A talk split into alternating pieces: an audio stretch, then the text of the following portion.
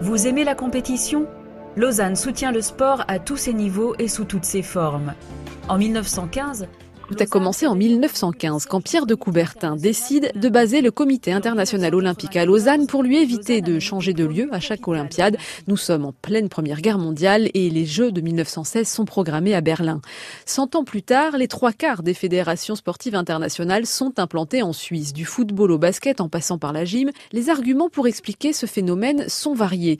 Vincent Gaillard est le directeur général de l'EPCR, l'organe qui gère les Coupes d'Europe de rugby. La fiscalité est attractive, mais c'est de loin pas le seul pays qui les offre. Donc il y a d'autres raisons que ça. Nous, c'était avant toute chose une question de, neutralité en fait.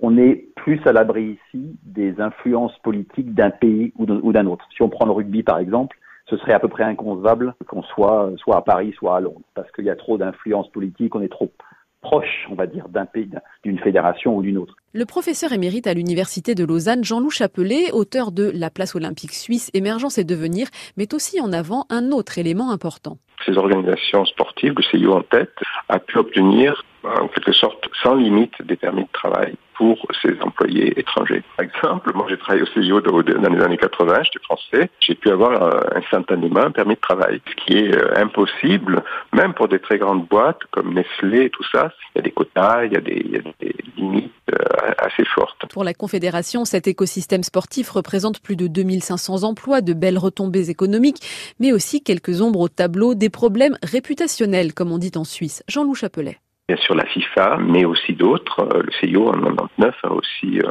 une grosse crise et le, gouvernement suisse euh, s'en aperçoit. Il y a un rapport qui est publié qui est très critique justement et qui dit qu'il faut absolument serrer la vis et faire attention à ces questions de corruption. Ça a été entendu, je crois, notamment par exemple la loi sur les associations, puisque la plupart sont des associations, a été modifiée pour obliger les obliger à faire des, des audits professionnels par des auditeurs externes et quelques mesures de ce genre. Reste maintenant à savoir si certaines organisations se laisseront tenter dans le futur par les sirènes des pays concurrents, Chine, Russie, Qatar par exemple, ou si la Suisse parviendra à conserver cette place de capitale des fédérations sportives internationales et de quelle manière?